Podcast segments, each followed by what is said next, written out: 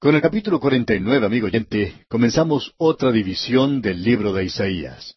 Ya hemos dicho con anterioridad que tenemos tres divisiones principales. En los primeros treinta y cinco capítulos del libro de Isaías tenemos el juicio. Eso fue dividido, como pudimos observar, en varios tomos diferentes. Luego tenemos un interludio histórico, comprendido en los capítulos treinta y seis al treinta y nueve. Tenemos después el gran tema de la salvación o de la revelación del Salvador en el lugar del sufrimiento, en los capítulos cuarenta al cuarenta y seis. Lo primero que pudimos observar fue la salvación de Jehová, y eso se encuentra en los capítulos cuarenta al cuarenta y ocho. A eso le llamamos, y creemos que de una forma acertada, el consuelo de Jehová, y eso viene a través del siervo, el Señor Jesucristo. Eso comprende los capítulos cuarenta al cuarenta y ocho. También hemos visto la gran polémica contra la idolatría que prevalecía en esos días. Comenzando ahora con el capítulo cuarenta y nueve y hasta el capítulo cincuenta y siete, tenemos la salvación de Jehová que llega a través del siervo que sufre, y luego, finalmente, cuando lleguemos a los capítulos cincuenta y ocho hasta el sesenta y seis, podemos observar la gloria de Jehová que viene a través de este siervo sufrido. Cada una de estas últimas tres divisiones pueden ser señaladas en el lugar donde Dios dice, como dijo en el último versículo del capítulo 48, No hay paz para los malos, dijo Jehová. Creo que esto es algo muy notable hoy. La historia del hombre es una historia de guerras y de conflicto que es continua y permanente. Uno encuentra que esto es una realidad hoy no solo entre las naciones, es una realidad entre las ciudades, aunque aquí se llama competencia o simplemente rivalidad. Uno encuentra también eso en el mundo de los negocios, en el mundo social, y hasta se puede encontrar en el mundo religioso. Y hay cierto conflicto que siempre continúa, y creemos que uno lo puede encontrar en cada vecindario, en cada ciudad, en cada provincia, y hasta uno lo puede encontrar en muchos hogares. No hay paz para los malos, dijo Jehová.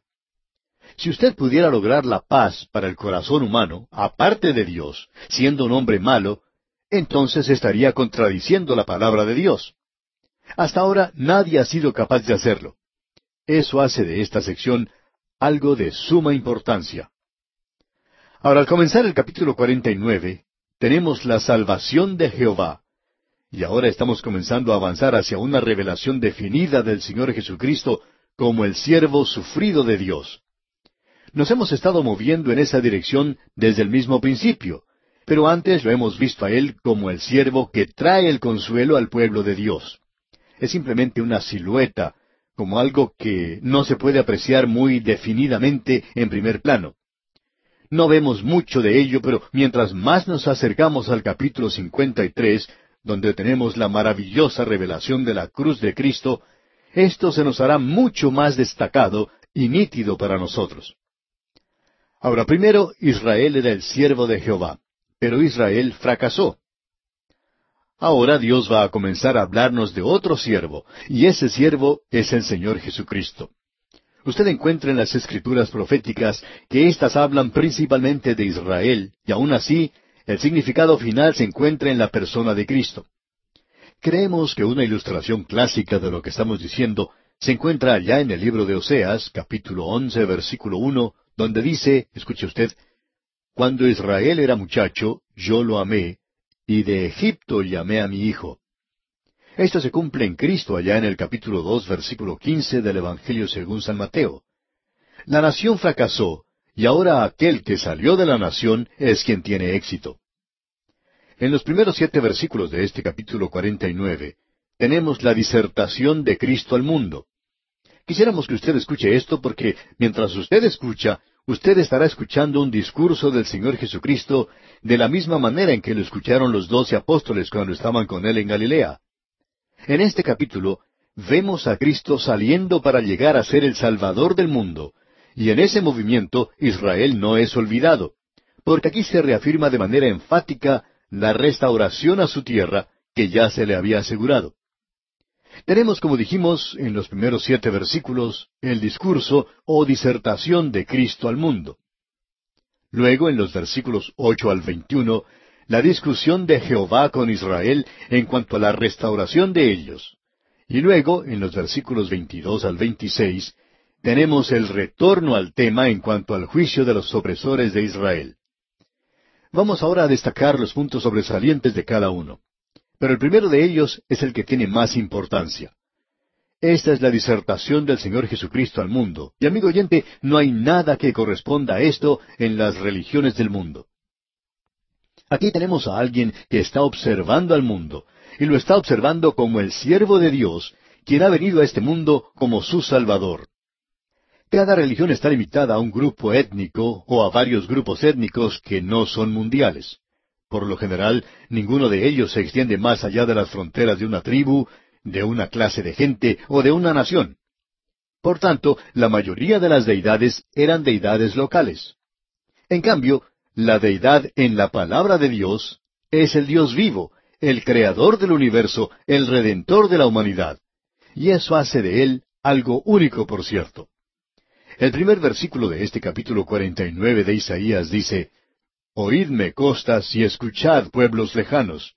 Jehová me llamó desde el vientre, desde las entrañas de mi madre tuvo mi nombre en memoria.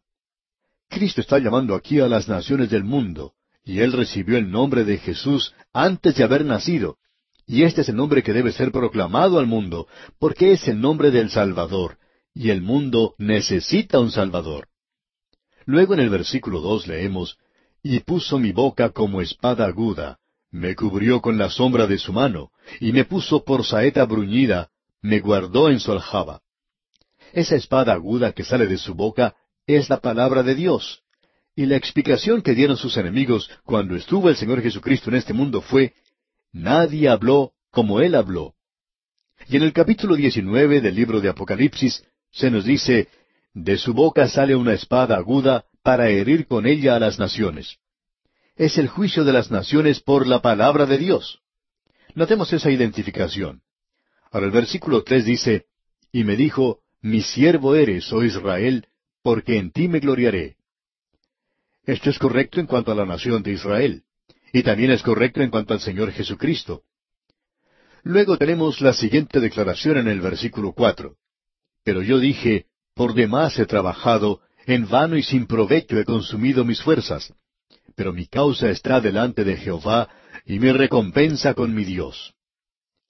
Ahora, cuando él fue rechazado, y parecería que él habría trabajado en vano, su confianza está puesta en Dios, y aun la muerte del Señor Jesucristo fue victoria. En realidad, esa fue la victoria más grande hasta hoy que hayamos podido observar. El énfasis se da, por tanto, en esta sección al siervo que está sufriendo.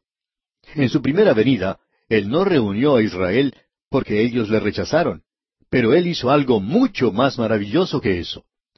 Él trajo la salvación para todo el mundo y por tanto el propósito de Dios no fue obstaculizado por las pequeñas maquinaciones del hombre. Escuche lo que dice aquí en el versículo cinco.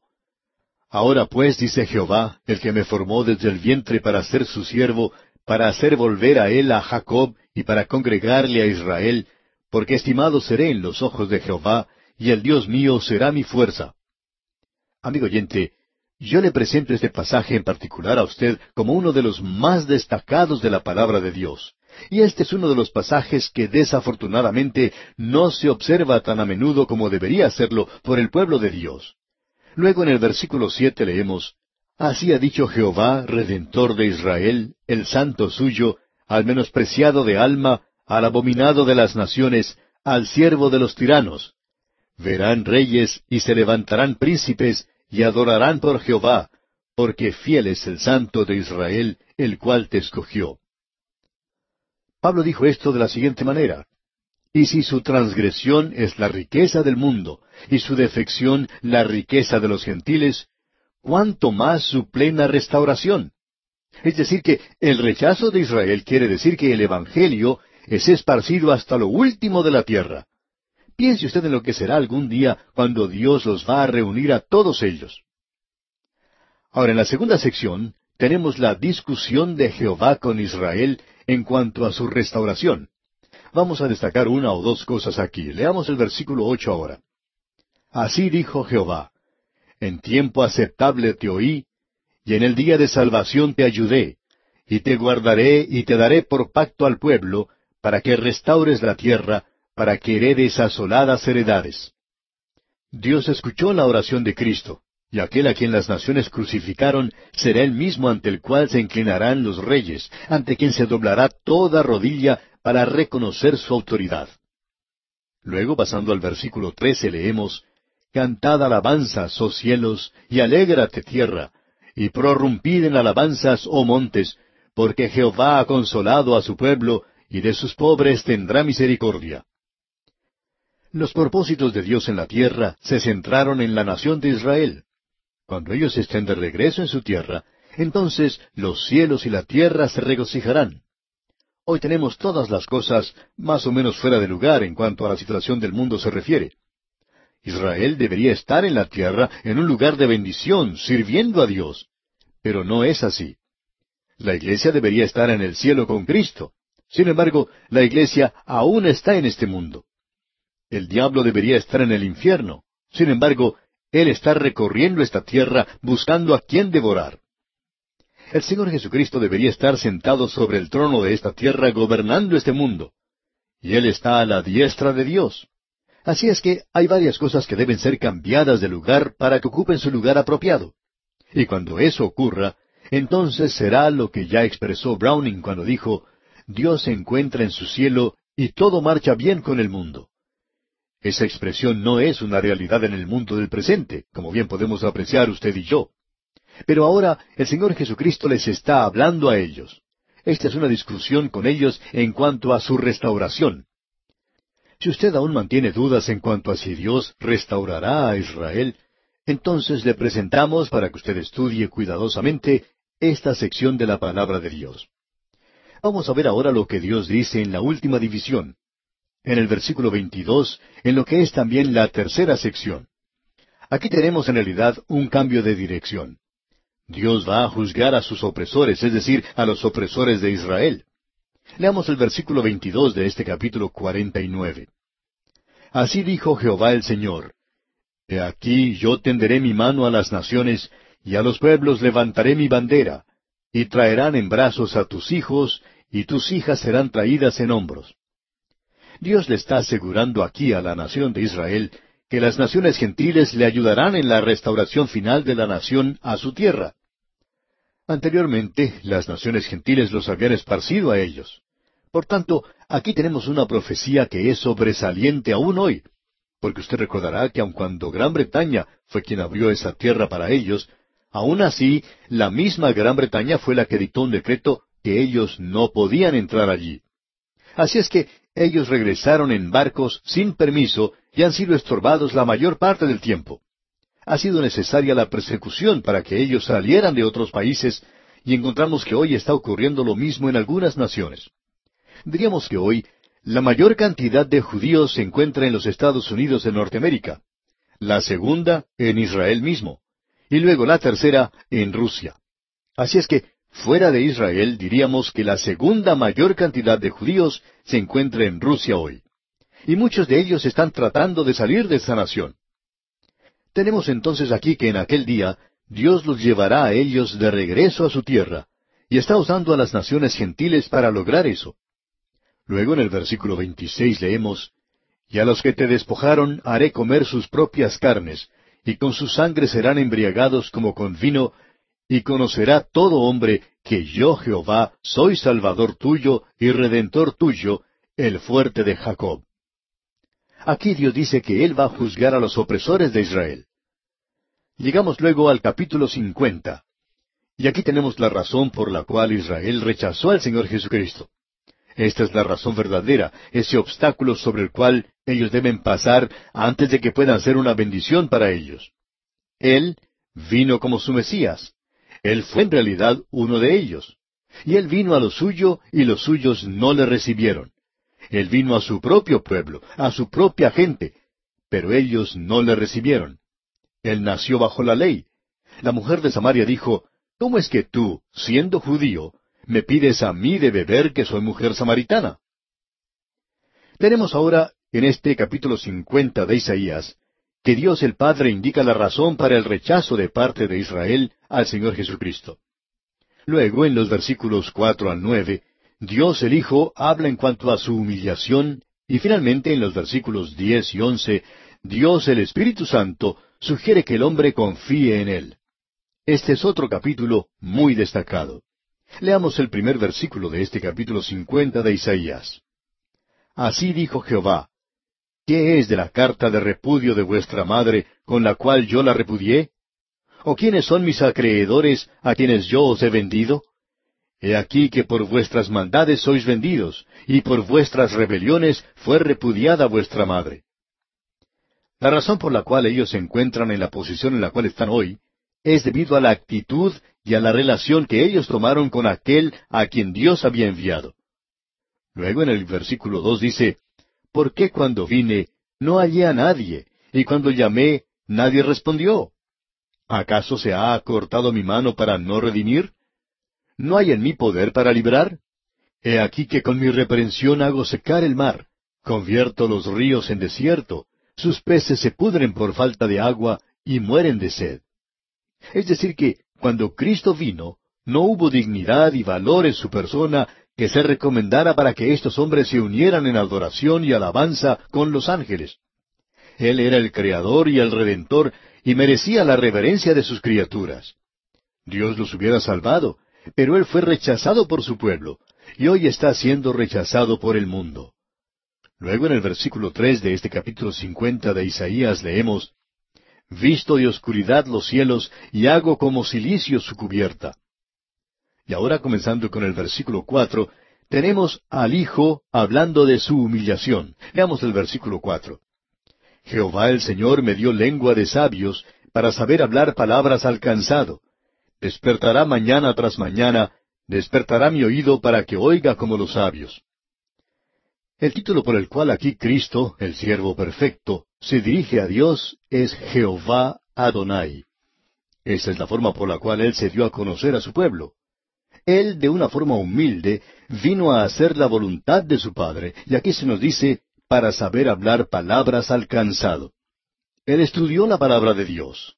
Y amigo oyente, si el Señor Jesucristo estudió y conocía la palabra de Dios en su día, ¿qué en cuanto a usted, amigo creyente? ¿No es este uno de los grandes pecados de los creyentes en este momento? No el de cometer pecados, sino un pecado por haber omitido hacer algo haber dejado de estudiar la palabra de Dios. Diríamos que este es el pecado más grande de la iglesia en el día de hoy. Es el de no estudiar la palabra de Dios. Y es también el pecado más grande del creyente en forma individual hoy.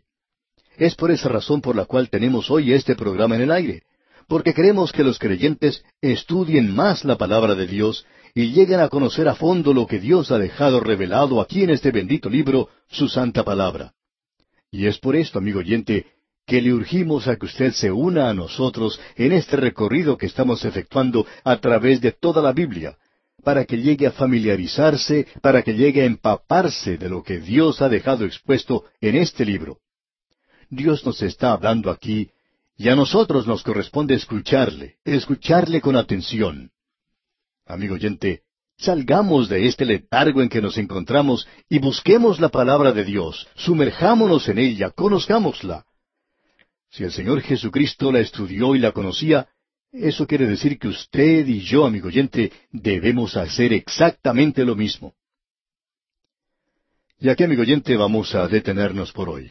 Dios mediante continuaremos con este estudio del capítulo cincuenta de Isaías en nuestro próximo programa.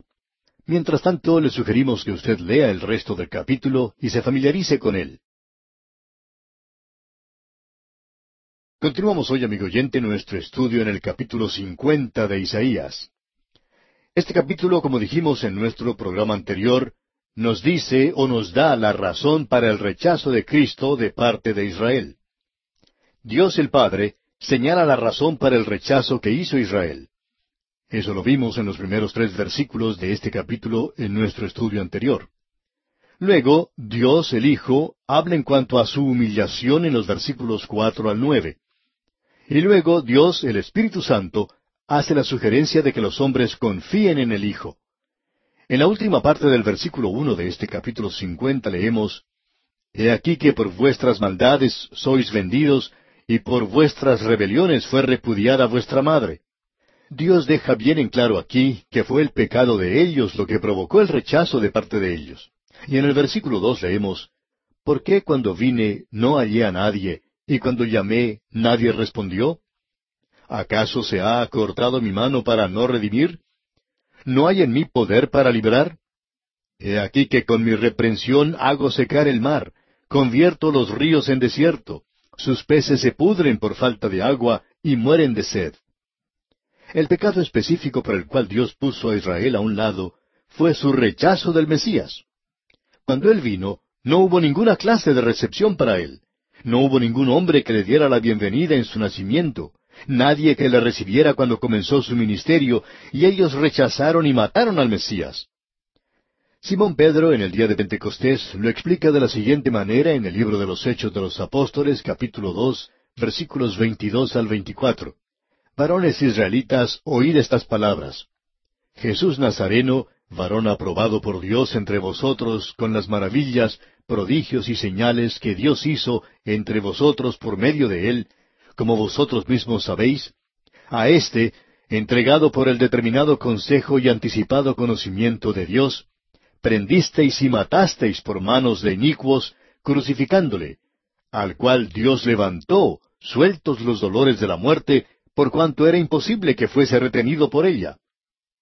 Ellos habían rechazado a su Mesías, y Dios indica con toda claridad que en base a eso ellos ahora han sido puestos a un lado. Vimos en nuestro estudio anterior, al finalizar nuestro programa, ese maravilloso versículo cuatro, es un versículo que realmente debería alarmar a todos los miembros de la Iglesia hoy que no están leyendo ni estudiando la palabra de Dios. Y quisiéramos leer otra vez ese versículo cuatro de este capítulo cincuenta de Isaías, que dice Jehová el Señor me dio lengua de sabios, para saber hablar palabras al cansado. Despertará mañana tras mañana, despertará mi oído, para que oiga como los sabios. Él no está explicando aquí acerca de hablar como hablan los sabios, sino de oír. Lo que quiere decir que estaba estudiando la palabra de Dios. Se dice que el Señor Jesucristo cuando se encontraba en esta tierra, en sus primeros treinta años, era un carpintero. Bueno, allí tenemos nada más que la mitad de la verdad cuando uno dice eso. La otra mitad es que él estudiaba la palabra de Dios. Es por eso que tenemos aquí esta maravillosa declaración. Ahora, si él necesitaba estudiar la palabra de Dios, ¿qué en cuanto a usted, amigo oyente? ¿Qué en cuanto a mí? Creo que es necesario que nosotros nos apliquemos a estudiar la palabra de Dios. Amigo oyente, el pecado más grande en la iglesia hoy no es esto o aquello, sino que el pecado más grande en la iglesia hoy es la ignorancia de la palabra de Dios o la negligencia en el estudio de la palabra de Dios. No tiene mucho sentido el decir hoy, ah, yo creo en la Biblia de pasta a pasta, yo creo que es la palabra de Dios, yo la defiendo con mi vida, y luego ni siquiera pienso en estudiarla. Amigo oyente, Dios ha hablado entre las páginas del Génesis capítulo uno hasta el capítulo veintidós del Apocalipsis. Entre esas páginas Él tiene una palabra para nosotros, y si Dios está hablando, nosotros deberíamos escucharlo. Siguiendo ahora adelante en nuestro estudio del libro de Isaías, encontramos la sección donde el Señor Jesucristo nos habla de su humillación aquí en el capítulo 50. Y en el versículo cinco leemos, Jehová el Señor me abrió el oído, y yo no fui rebelde, ni me volví atrás. Esto nos habla de una sumisión total.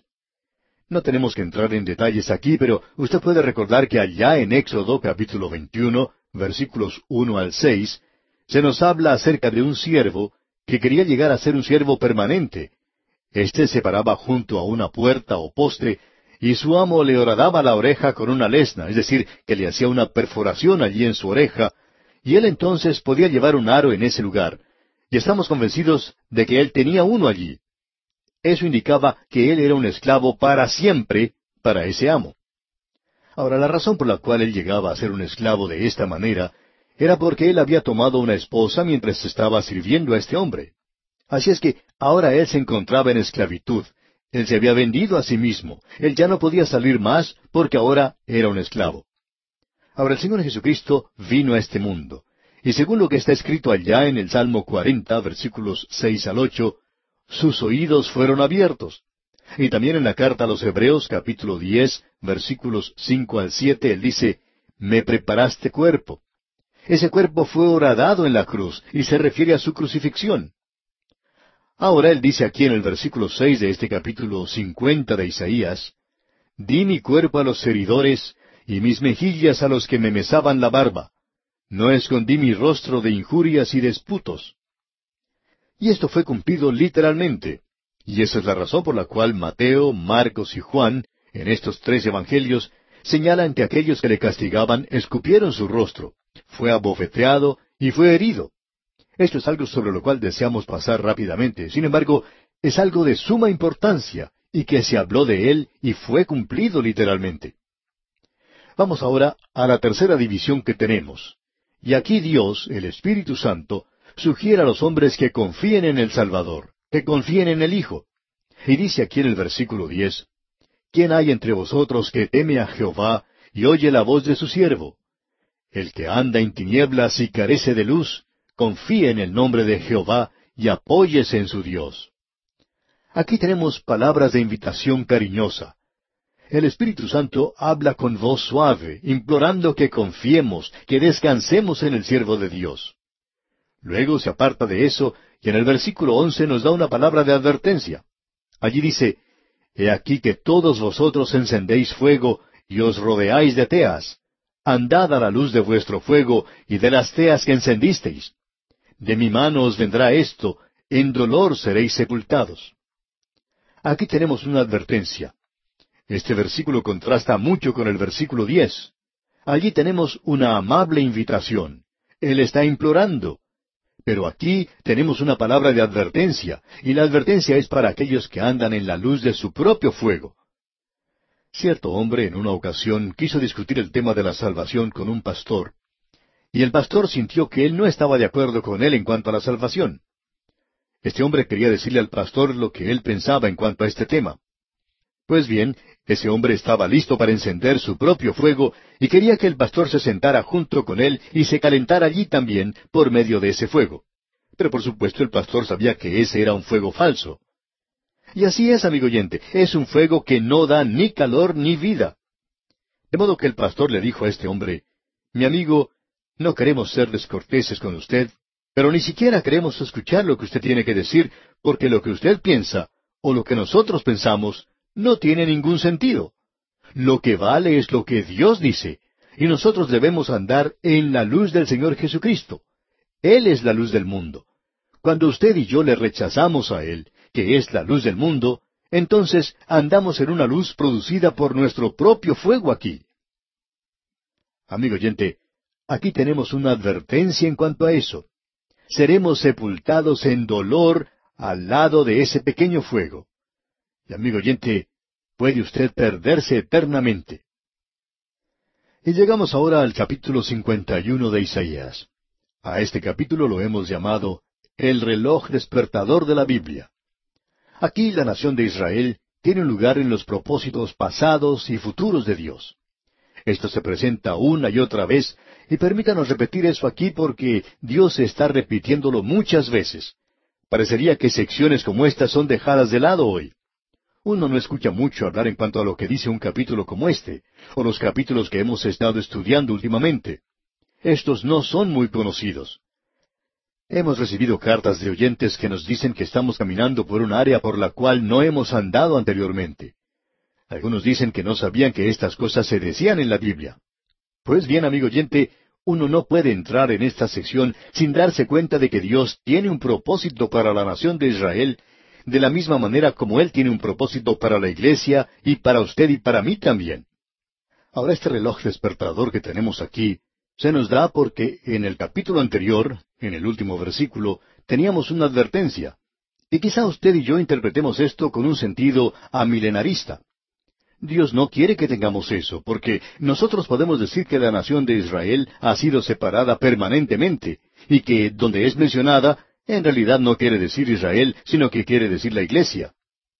Pero Dios dice esto demasiadas veces para que se pueda interpretar como que se está refiriendo a la iglesia. Si él hubiera querido decir eso en cuanto a la iglesia, en alguna parte él hubiera dicho, bueno, espero que ustedes no me entiendan mal. Yo quiero decir la iglesia y no Israel. Sin embargo, nos habla con toda claridad de que quiere decir Israel, y eso es exactamente lo que indica.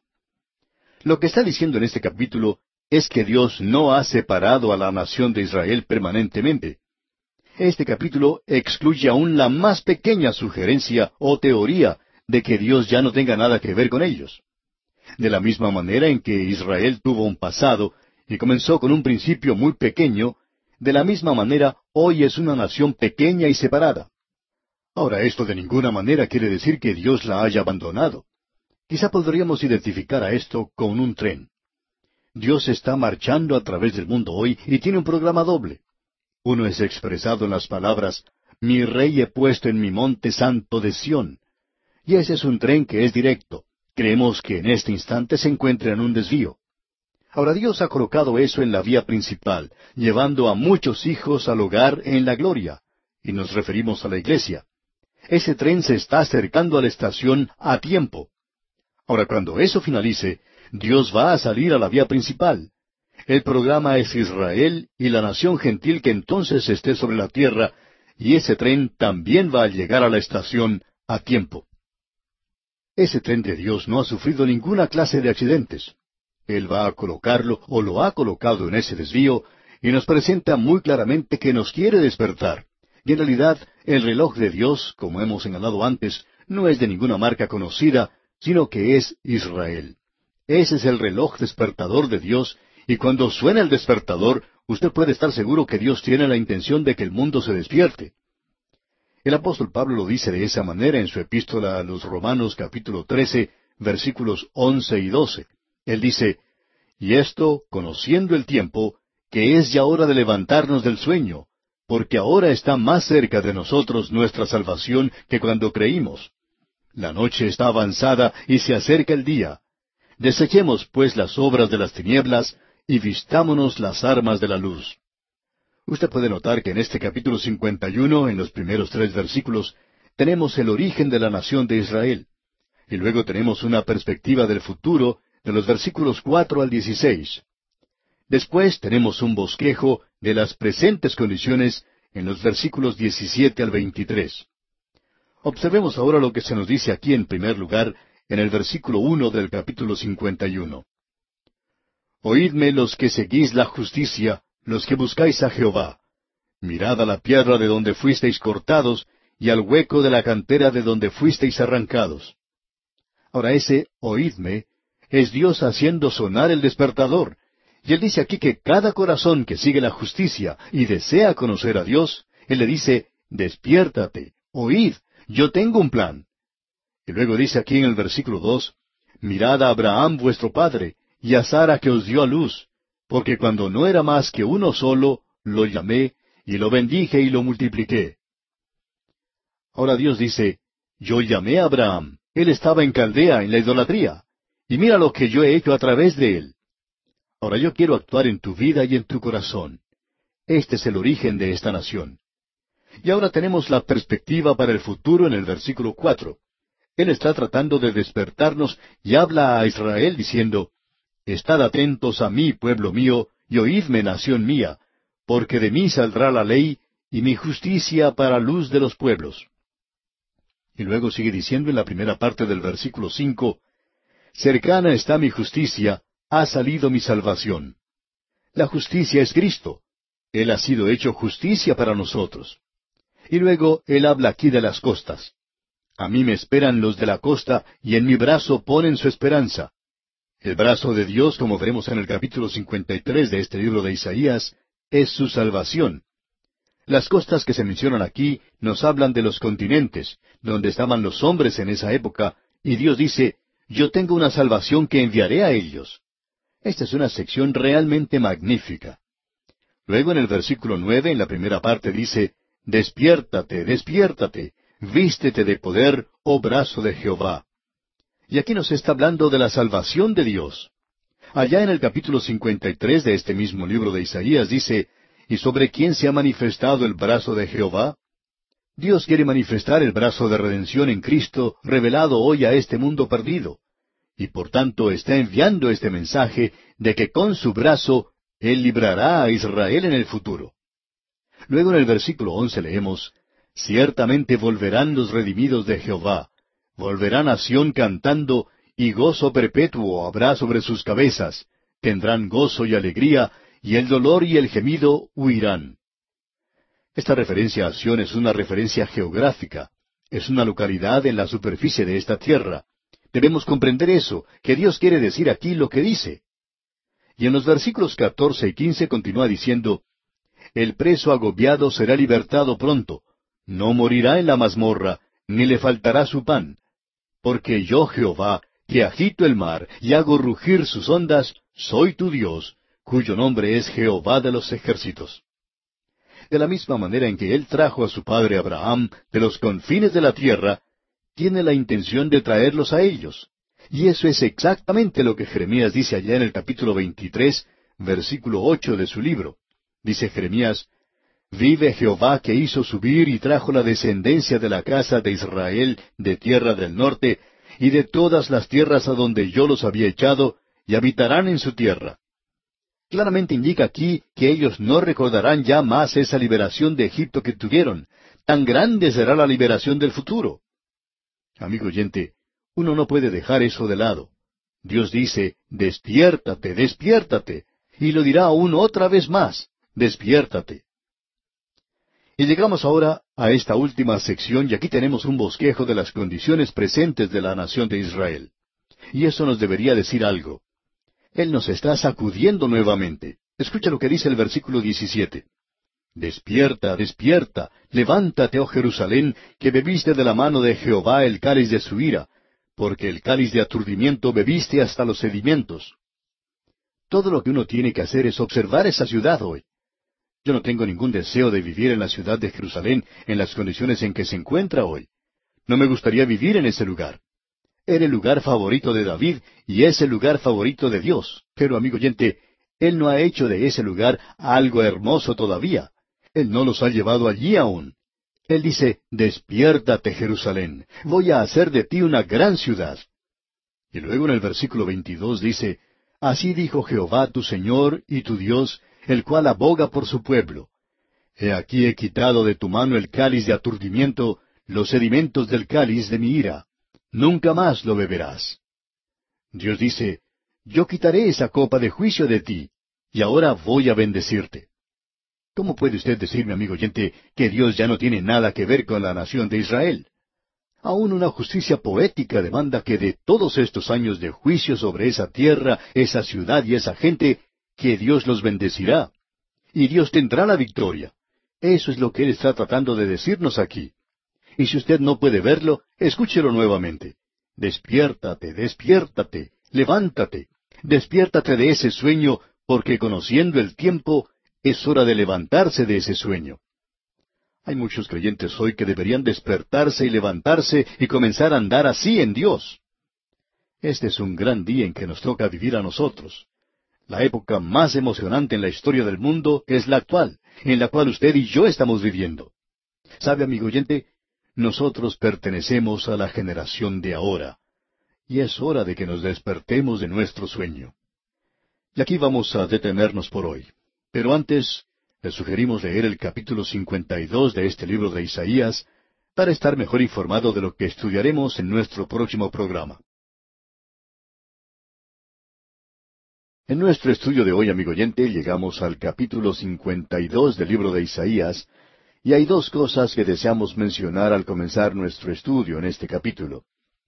En primer lugar, quisiéramos decir que cuando comenzamos nuestra marcha a través del libro de Isaías, se presentó no en forma nítida, sino más bien como en una silueta, en sombras, no en una forma muy detallada, pero se presentó la figura del siervo de Jehová. Ese siervo de Jehová, al avanzar a través de las páginas de este libro de Isaías, se fue revelando en una forma mucho más clara que ese siervo, quien no era ningún otro sino el mismo Señor Jesucristo. Ahora, al llegar a los umbrales del capítulo 53, es muy claro para nosotros quién es este siervo de Jehová. Y ya lo hemos dicho que no es ningún otro sino el Señor Jesucristo. Ahora, la segunda cosa que debemos destacar es que necesitamos notar al entrar en este capítulo 52, de la misma manera en que vimos en el capítulo 51, que este también es el reloj despertador de la Biblia. Y en ese capítulo 51, en el capítulo anterior, vimos que ese reloj despertador nos estaba despertando, como vimos allá en el versículo nueve, donde decía, Despiértate, despiértate, vístete de poder. Lo mismo se nos dice en el versículo 17. Despierta, despierta, levántate, oh Jerusalén. Pues bien, aquí una vez más tenemos este reloj despertador dándonos este mismo mensaje. Y en el versículo uno de este capítulo cincuenta y dos leemos, Despierta, despierta, vístete de poder, oh Sión. Vístete tu ropa hermosa, oh Jerusalén, ciudad santa, porque nunca más vendrá a ti incircunciso ni inmundo. En los primeros ocho versículos de este capítulo cincuenta y dos tenemos la invitación al remanente redimido de Israel. Luego tenemos la institución del reino de Israel. Más adelante tenemos la introducción del siervo que sufre. Eso lo encontramos en los versículos trece al quince, y se nota con toda claridad de quién se está hablando aquí. Regresemos ahora una vez más al versículo uno de este capítulo cincuenta y dos, porque ha sonado el despertador y Dios no lo ha detenido. Dice, Despierta, despierta, vístete de poder, oh Sión. Cuando dice aquí, oh Sión, no quiere decir, oh Bogotá, o oh Caracas, o oh Buenos Aires, oh Quito, nada de eso.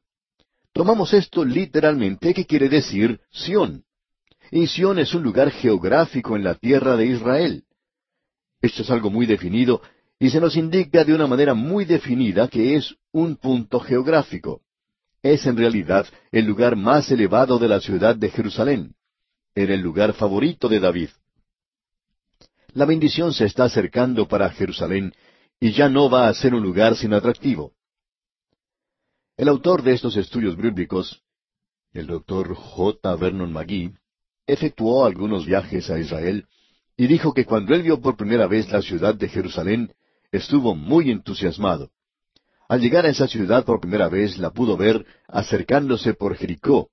El camino pasa cerca del monte de los olivos, cerca de Betania, y luego, dice uno, llega a la zona del templo, al muro y a la puerta en el oriente, y eso fue algo muy emocionante para él.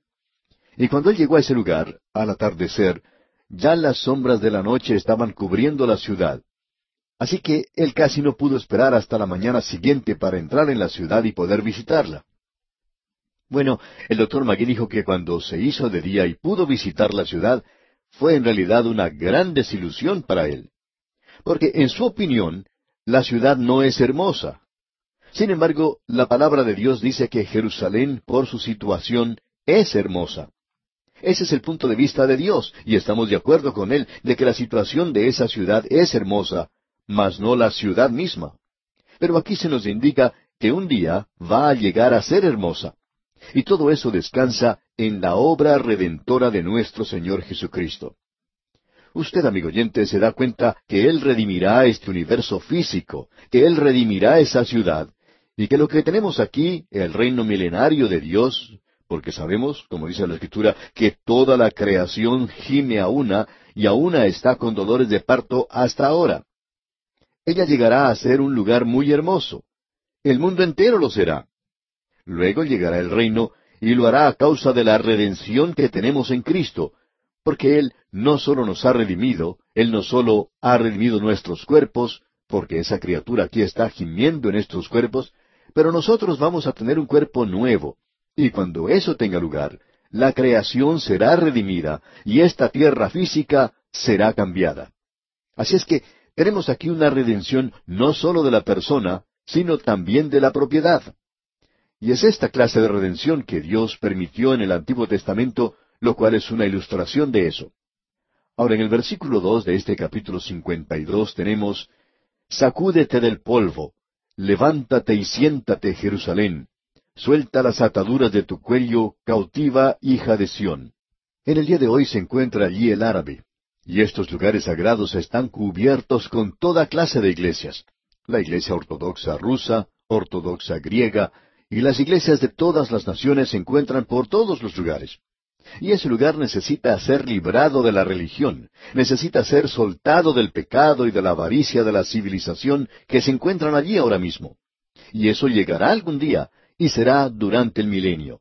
Esa ciudad ha estado en cautiverio por dos mil quinientos años, pisoteada por las naciones, y ahora las ataduras de la esclavitud están siendo quitadas.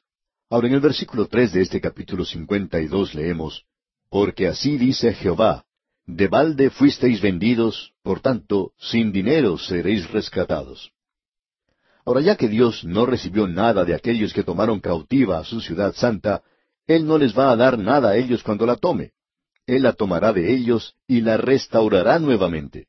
Y luego dice en el versículo cuatro, Porque así dijo Jehová el Señor, Mi pueblo descendió a Egipto en tiempo pasado para morar allá, y el asirio lo cautivó sin razón. Jacob fue a Egipto gracias a una invitación, pero sus hijos fueron hechos esclavos, y de la misma manera los asirios y otros los han oprimido. Y eso llega a su fin cuando comience el milenio. Luego en el versículo cinco leemos, Y ahora, ¿qué hago aquí? dice Jehová, ya que mi pueblo es llevado injustamente. Y los que en él se enseñorean, lo hacen aullar, dice Jehová, y continuamente es blasfemado mi nombre todo el día. Dios no obtuvo ganancia alguna durante los años que su pueblo le rechazó. Por tanto, él dice aquí en el versículo seis, Por tanto, mi pueblo sabrá mi nombre por esta causa en aquel día, porque yo mismo que hablo, he aquí estaré presente. Aquí tenemos un pensamiento muy hermoso.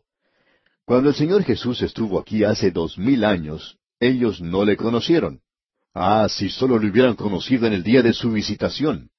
Bueno, ellos le conocerán cuando Él vuelva nuevamente y diga, He aquí, estoy presente. Alguien ha dicho palabras muy hermosas en cuanto a esto. Él dirá, Aquí estoy. ¿No es eso hermoso? El mundo rechazó a Cristo, el mundo no le conoce a Él. Y Él dirá a este mundo que rechaza a Cristo, Aquí estoy. Será entonces demasiado tarde para ellos, para que le puedan recibir a aquellos que ya le han rechazado. Bien, llegamos ahora al versículo nueve, y esta es la segunda división de este capítulo cincuenta y dos de Isaías. Aquí tenemos la institución del reino a Israel. Leamos el versículo nueve. Cantad alabanzas, alegraos juntamente, soledades de Jerusalén, porque Jehová ha consolado a su pueblo, a Jerusalén ha redimido. Una de las cosas que uno nota acerca de la Jerusalén del día de hoy es que allí no hay un cántico feliz. Y eso es una realidad también en las iglesias que se encuentran en ese lugar. Uno trata de escuchar, pero no puede oír un cántico feliz. Allí está la mezquita de Omar, pero no hay un cántico feliz allí. Todo es en un tono menor. Y uno va al muro de los lamentos, y eso es una realidad, un muro de lamentos. De paso, digamos que cuando entremos al milenio, todos van a poder demostrar la felicidad y cantar gozosamente. Va a ser un tiempo verdaderamente feliz. Creemos que a Dios no le agrada que nosotros, sus santos, vayamos de un lado a otro con caras largas, quejándonos y criticando. Él quiere que nosotros, su pueblo, tengamos gozo. El apóstol Juan dice en su primera epístola capítulo uno, versículo cuatro, Estas cosas os escribimos para que vuestro gozo sea cumplido. No que tengamos un poquito de gozo nada más, sino para que nuestro gozo sea algo completo todo el tiempo. Esta es la época cuando tendremos la respuesta a la oración, venga tu reino. Usted podrá saber eso porque es algo gozoso. Ya no habrá más llanto, la tristeza se habrá acabado y ya no habrá más lloro sobre esta tierra. Ese es el reino. Y ahora encontramos en los versículos trece hasta el quince la introducción a los sufrimientos del siervo. Amigo oyente, alguien tiene que sufrir si queremos tener regocijo en un nuevo nacimiento. Así es que aquí tenemos el sufrimiento del siervo. Leamos el versículo 13. He aquí que mi siervo será prosperado, será engrandecido y exaltado, y será puesto muy en alto. Aquí tenemos un cuadro de cuando venga el Señor Jesucristo, Él será prosperado. Eso es lo que se nos presenta aquí. Él será engrandecido y exaltado. Él recibirá un nombre que será sobre todo nombre. Y en el versículo catorce se nos presenta al siervo sufriendo. Leamos.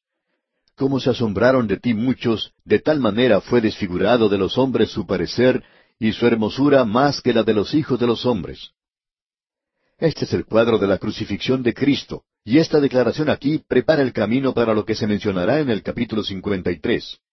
Fue desfigurado de los hombres su parecer, y su hermosura más que la de los hijos de los hombres. Hay que tener cuidado aquí porque no es muy ortodoxo el hablar demasiado en cuanto a los sufrimientos de Cristo sobre la cruz. En realidad, uno puede llegar a ser demasiado cruel en cierta forma cuando predica acerca de la cruz. Por tanto, tenemos que tener mucho cuidado con lo que vamos a decir. Después de tres horas de tinieblas sobre la cruz, fue durante esas horas de tinieblas, cuando el hombre ya no podía hacer nada más, había llegado la hora cuando ningún hombre podía obrar, porque el Hijo de Dios estaba obrando en la cruz. Fue durante ese tiempo, cuando el hombre ya no podía obrar, que Dios sí estaba obrando.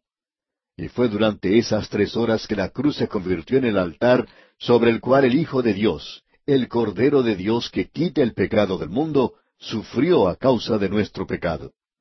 Y cuando finalmente hubo luz sobre la cruz, a las tres de la tarde, y los hombres pudieron verle, ellos se sorprendieron en gran manera.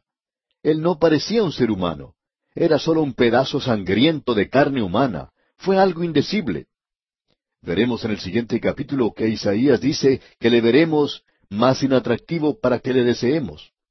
Esa es la razón por la cual Dios cubrió con tinieblas la cruz. No había nada allí que llegara a satisfacer la curiosidad morbosa del hombre.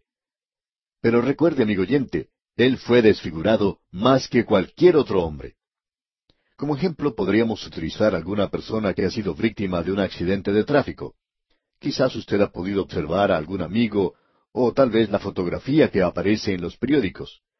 Una persona que sufre un accidente de tránsito queda con su rostro algunas veces y con su cabeza contra algún lugar dentro del automóvil o del camino y queda completamente desfigurada. Su rostro sufre de tal manera que uno ya no puede reconocer a esa persona.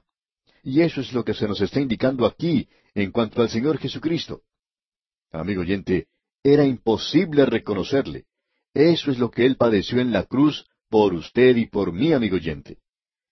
Luego en el versículo quince de este capítulo cincuenta y dos leemos Así asombrará Él a muchas naciones. Los reyes cerrarán ante Él la boca, porque verán lo que nunca les fue contado, y entenderán lo que jamás habían oído. Aquí se nos presenta el pensamiento de que su muerte llega a sorprender cuando se entiende correctamente. La muerte de Cristo nunca debe llegar a ser algo común para persona alguna. Y creemos que debemos tener mucho cuidado, especialmente aquellos que predicamos y enseñamos, de no acostumbrarnos a hablar acerca de la cruz y de la sangre de Cristo como si fuera algo común. Esto es algo de sorprendente alcance para los hombres cuando escuchan acerca de Él, porque su muerte fue algo diferente. Debemos continuar haciéndolo de esa manera. Nosotros no hemos contado la historia correctamente, sino hasta cuando esto sorprende a la gente. Nos preguntamos si lo que tenemos aquí es en relación a la lectura del capítulo 53 de Isaías. Y quisiéramos preguntarle, amigo oyente, ¿está usted preparado ahora para considerar el misterio profundo del capítulo 53 de Isaías? Este capítulo comienza diciendo en el primer versículo, ¿quién ha creído a nuestro anuncio? ¿Y sobre quién se ha manifestado el brazo de Jehová? Hemos dividido el capítulo 53 de Isaías de la siguiente manera. En los primeros nueve versículos tenemos el sufrimiento del Salvador. En los versículos diez al doce tenemos la satisfacción del Salvador. Sobre esto tenemos preparado un mensaje para una próxima oportunidad bajo el título Una fotografía de la cruz. Pero ahora observemos aquí este cuadro maravilloso de la cruz que tenemos aquí en Isaías capítulo 53. Aquellos que se han familiarizado con la palabra de Dios se habrán dado cuenta que el capítulo 53 de Isaías y el Salmo 22 nos dan un relato mucho más claro y vívido de la crucifixión de Cristo de lo que se puede encontrar en cualquier otra parte de la Biblia. Y quizá esto sorprenda a algunos de ustedes porque Estamos acostumbrados a pensar que esto se relata solamente en los cuatro evangelios, que el episodio de la terrible muerte del Señor Jesucristo se menciona allí nada más. Ahora, si usted examina cuidadosamente el relato de los evangelios, podrá descubrir que allí se menciona algunas pocas cosas en conexión con la crucifixión de Jesucristo y que la misma crucifixión se pasa por alto, demostrando una sujeción, una limitación reverente. El Espíritu Santo ha colocado un velo de silencio sobre esa cruz y ninguno de los detalles lóbregos, tristes, se señalan para que sean observados por la multitud curiosa. Se dice que esa multitud brutal, terrible, que le dio muerte a él, esa gente estaba sentada alrededor de la cruz y le observaba. A nosotros no se nos permite unirnos a esa multitud, aun cuando ellos no pudieron ver todo lo que ocurrió, porque Dios colocó sobre la agonía de su Hijo un manto de tinieblas. Ahora hay algunos predicadores sensacionalistas que para hacerse notorios describen con palabras pormenorizadas los detalles más pequeños de lo que ellos piensan que tuvo lugar en la crucifixión de Cristo. El arte ha querido presentar ante nosotros también detalles de su muerte con una terrible realidad. Pero usted y yo probablemente nunca lleguemos a saber, aun en la eternidad, todo lo que Él sufrió. Ninguno de los redimidos llegará a conocer cuán profundas fueron las aguas que él tuvo que cruzar, ni cuán tenebrosa fue la noche por la cual tuvo que pasar el Señor para poder hallar a esa oveja que se había perdido. Y esa oveja nos representa a usted y a mí, amigo oyente. Y el profeta Isaías presenta ese cuadro aquí, en este libro de Isaías, setecientos años antes de que el Señor Jesucristo hubiera nacido. Bien, vamos a tener que dejar aquí por hoy, amigo oyente, pero Dios mediante, en nuestro próximo programa, vamos a continuar hablando sobre el capítulo 53, o mejor, vamos a considerar este capítulo 53 de Isaías, un capítulo tremendo, y allí vamos a ver la muerte expiatoria del Hijo de Dios, sufriendo sobre la cruz por nuestros pecados. De modo que le aconsejamos que usted lea este capítulo y se familiarice con él para que así pueda estar listo para nuestro próximo estudio.